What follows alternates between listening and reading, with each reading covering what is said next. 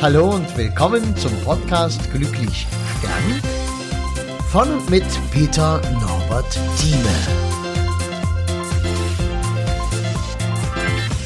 Ja, hallo, schön, dass du da bist. Ähm, heute wieder eine Fallgeschichte ganz aktuell, geredet mit dem Ehemann und dem Sohn der verstorbenen äh, Frau. Und es war vor allem eine Reise durch die äh, Volkswirtschaft der Deutschen Demokratischen Republik, also der äh, Hälfte Deutschlands, in der ich groß geworden bin. Ich kenne mich da noch ein ganzes Stück aus, weil ich habe dort in ähm, ja 20 Jahre gut zugebracht und sogar ein paar mehr. Ja, und der Ehemann hatte immer wieder Mühe, mir genau zu sagen, von wann bis wann war die denn in welchem Betrieb oder wo war die denn wann wie tätig. Ich konnte ihm das auch nicht ausreden, denn ich brauchte es natürlich nicht so genau, weil ich mich in der Rede sowieso nicht hinstelle und sage also vom so und so vielten bis so und so vielten arbeitete sie in der Firma Hast du nicht gesehen und dann wechselte sie in die Firma sowieso, wo sie dann bis zum Jahre sowieso du merkst schon, ich meine, sinnlos. Und interessant war aber, dass äh, es eine, also erstmal vielleicht zur Kindheit, sie ist in einer sehr großen Familie aufgewachsen, fünf Kinder waren äh, sie und hat äh, dort äh, Eltern gehabt und nur der Vater ist arbeiten gegangen. Klar, bei fünf Kindern ist die Mutter zu Hause geblieben und die hat mit ihren Kindern ähm, im Garten und in der Natur alles gesammelt und äh, zusammengetragen, um den Tisch zu decken. Und da hat die natürlich eine Menge gelernt. Sie wusste, was man im Wald sammeln kann, wo man welche Kräuter herbekommt. Sie hat ähm, ordentlich kochen gelernt. Sie hat äh, Gartenbau gelernt. Wie baue ich was an, wie mache ich das, ist ja alles eine Wissenschaft für sich. Das hat er alles von klein auf gelernt. Sie ist auch ja kurz nach dem Krieg geboren, 48 glaube ich war das und Demzufolge wissen wir ja, Lebensmittelmarken und diese ganzen Sachen gab es ja damals noch, ehe dann so nach und nach ähm, der Wohlstand Einzug gehalten hat.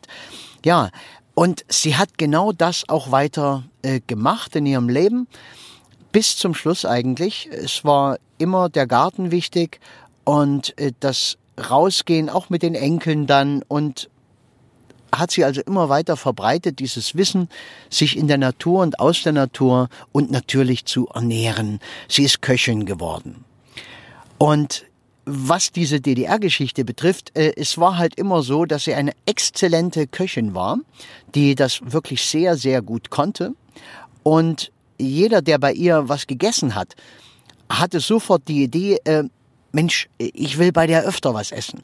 Und so hat man ihr, jetzt erkläre ich nicht die gesamte äh, Wirtschaftslage, das Wirtschaftssystem der DDR, es war halt ähm, so, dass es reglementiert war. Es waren halt nicht diese freien Unternehmen, die äh, völlig frei für sich entscheiden konnten, sondern die waren stückweise so frei, konnten was entscheiden. Dann kam aber von oben herab äh, eine entsprechende Doktrin, die gesagt hat, ah, ist alles Unsinn, wir machen das jetzt anders. Und dann wird zusammengefasst, werden kleine Betriebe bis zehn Mitarbeiter müssen da unbedingt äh, zusammengefasst werden in größere Betriebe und so weiter und so fort. Und das hat sich paar Mal so ergeben, dass äh, immer wieder umstrukturiert worden ist, immer wenn sie gerade eine Küche eingerichtet bekam in einem Betrieb, der sich freute, dass er diese Köchin nun hat äh, ging das zwei, drei Jahre gut. Dann wurde das wieder gecancelt. Der Betrieb kam zu einem größeren Betrieb und die hatten natürlich schon eine andere Kantine, wo äh, schon entsprechend äh, Köche beschäftigt waren und so weiter und so fort. Es wurde bei einem Betrieb, die haben eine, ein Ferienobjekt gemacht. Die Frau ist extra umgezogen ähm, dorthin, wo dieses Ferienobjekt ähm, errichtet werden sollte was dann für die Mitarbeiter der Firma als Urlaubsort sozusagen hergerichtet wurde, dass die billig dort Urlaub machen könnten. Und äh, als das dann soweit war, wurde auch dieser Betrieb vereinnahmt von einem noch größeren Betrieb, der dann gesagt hat, nein, wir haben schon unsere Ferienobjekte, bitte, dies wird gecancelt und dann war sie in dem Ort, weil sie ja schon umgezogen war und nur noch gewartet hat, dass ihr Ferienobjekt aufmacht, was sie übernehmen kann.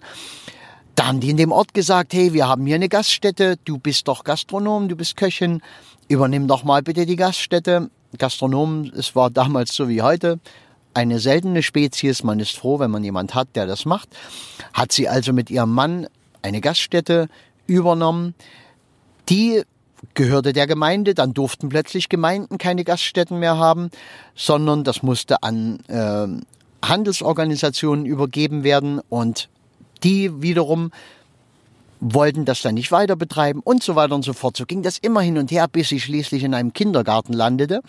Und in dem Kindergarten war, ähm, war es so, dass sie dort ein extra, ein, einen kleinen Garten angelegt hat, wo man Kartoffeln anbaute oder man ist Kartoffeln lesen gegangen auf einem Feld in der Nähe, ähm, hat mit den Kindern zusammen, sie hat das, was sie angelegt hat in dem Garten, einiges selbst angebaut, die Kräuter und dies und das.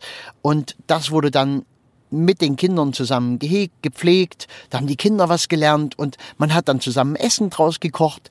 Das Essen war immer wahnsinnig lecker. Es gab dann immer äh, Leute, die gesagt haben, Mensch, kannst du nicht was mehr kochen? Wir holen das Essen ab oder könnten wir nicht was organisieren, dass das Essen rumgefahren wird und so ging das eigentlich ihr ganzes Leben. Immer war sie die Highlight-Köchin überhaupt und alle waren begeistert. Dann kam die Wendezeit, ist klar, Kindergarten ging erstmal ähm, natürlich umstrukturiert und dies und das. Die Küche gehörte nicht mehr dazu, passte nicht mehr ins Konzept.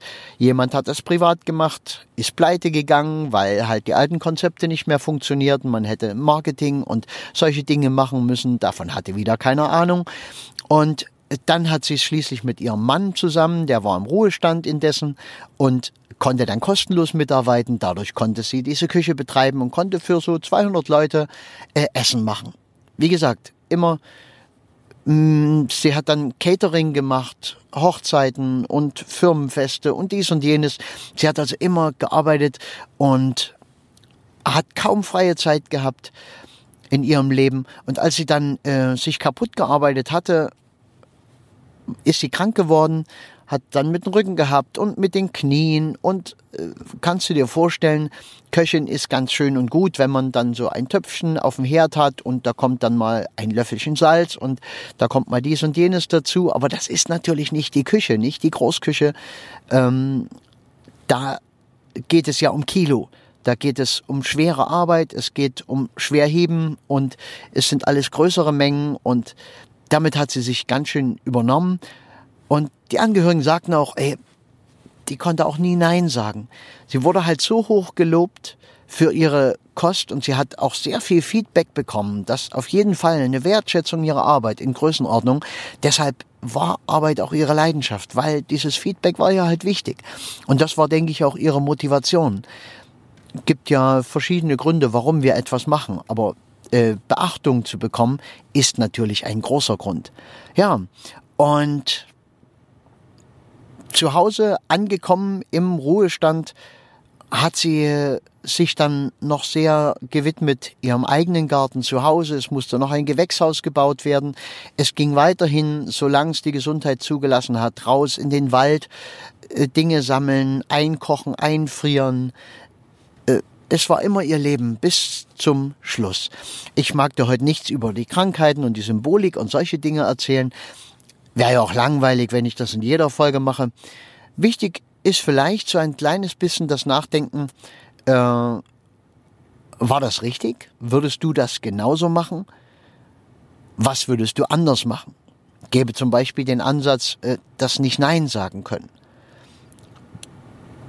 Wo bleibt man selbst? Ist die Beachtung, das Feedback, was man bekommt, ist es das wert, dass man dafür mit seinem Leben bezahlt, mit seiner Gesundheit bezahlt?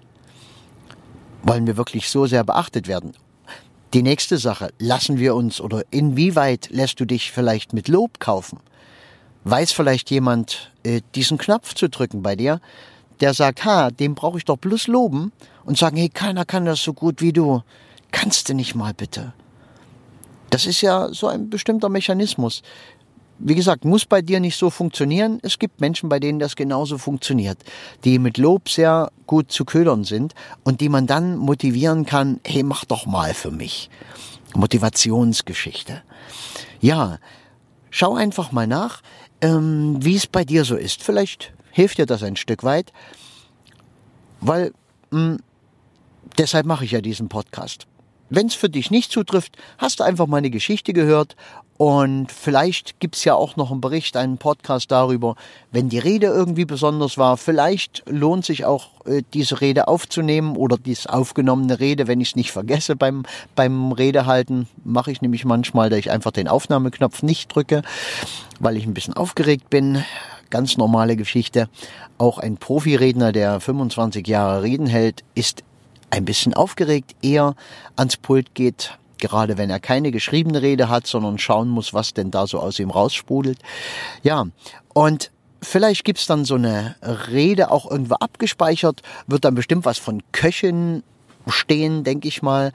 Und da kannst du dann gucken und da schaust du einfach bei www.peternorbertthieme.de und da äh, gibt's dann in Slash Reden und das sind dann so auszugsweise Reden soweit natürlich verändert, dass man jetzt nicht genau nachvollziehen kann, wer war denn das, wo wohnte denn der und äh, geht natürlich auch bisschen alles um die Privatsphäre.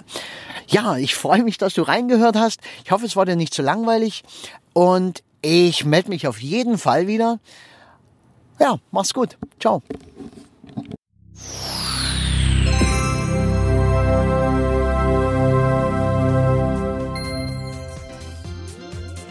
Ja, und das war's auch schon wieder.